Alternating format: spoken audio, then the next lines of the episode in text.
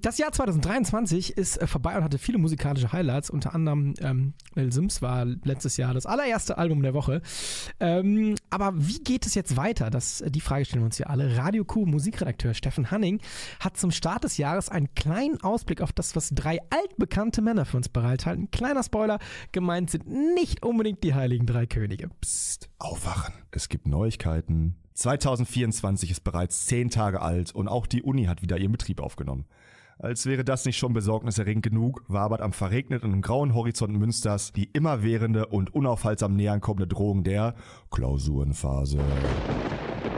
Allerdings bedeutet ein Jahreswechsel nicht ausschließlich endlose BIP-Sessions und das generelle Infragestellen aller Lebensentscheidungen, gepaart mit einer ordentlichen Portion Zukunftsangst.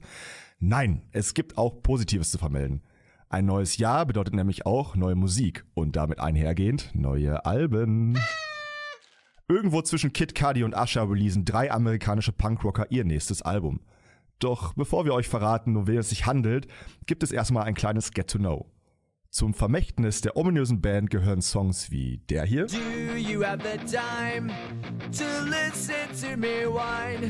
Oder der hier.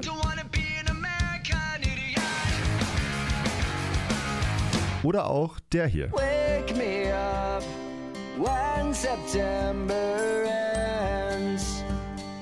Ich glaube, den allermeisten von euch war schon beim ersten Song klar, um wen es sich handelt. Natürlich Green Day. Die Band um Frontsänger Billy Joe Armstrong veröffentlicht am 19. Januar ihr mittlerweile 14. Studioalbum mit dem Titel Saviors. Die erste Single-Auskopplung heißt The American Dream is Killing Me und erschien bereits im Oktober des vergangenen Jahres. Der Song ist nicht nur Opener des Albums, zugleich war er einer der letzten Tracks, die Green Day für Savior schrieben und aufnahmen. Die Band spürte sofort, welches Potenzial der Song besitzt. Sobald wir ihn im Kasten hatten, sagten wir, okay, der kommt zuerst. So Billy Joe Armstrong.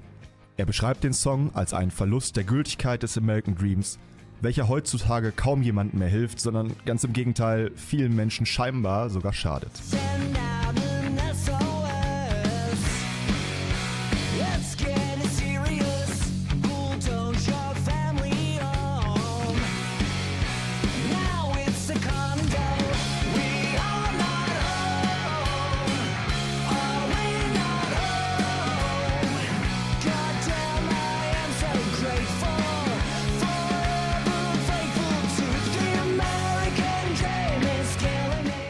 Kurze Zeit später folgten die Auskopplung Look Ma, No Brains und Dilemma.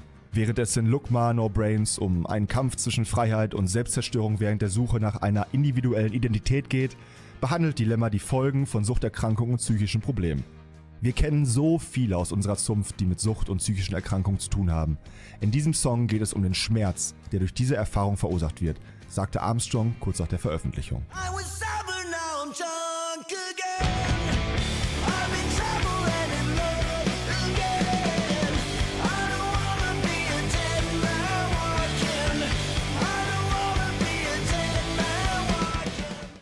Green Day haben sich in ihren Lyrics nie davor gescheut, heikle Themen anzusprechen und das wird allem Anschein nach auch bei Savior nicht anders sein.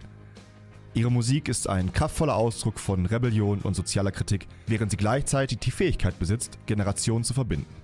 Egal ob man auf der Suche nach einem Soundtrack für die eigenen Teenagerjahre ist oder einfach nach Musik sucht, die Herz und Verstand anspricht, Green Day bietet eine einzigartige Mischung aus Rock'n'Roll Spirit und nachdenklichen Texten, die es wert ist, gehört zu werden. Ja, vielen Dank an Radio Q Musikredakteur Steffen Hanning für diesen Ausblick auf den kommenden Album-Release von Green Day. Am 19.01. erscheint das Album dann digital und in allen Plattenläden. Und wer jetzt schon Lust auf das Album bekommen hat, kann einfach dranbleiben, denn wir spielen jetzt die Single-Auskopplung Dilemma in voller Länge.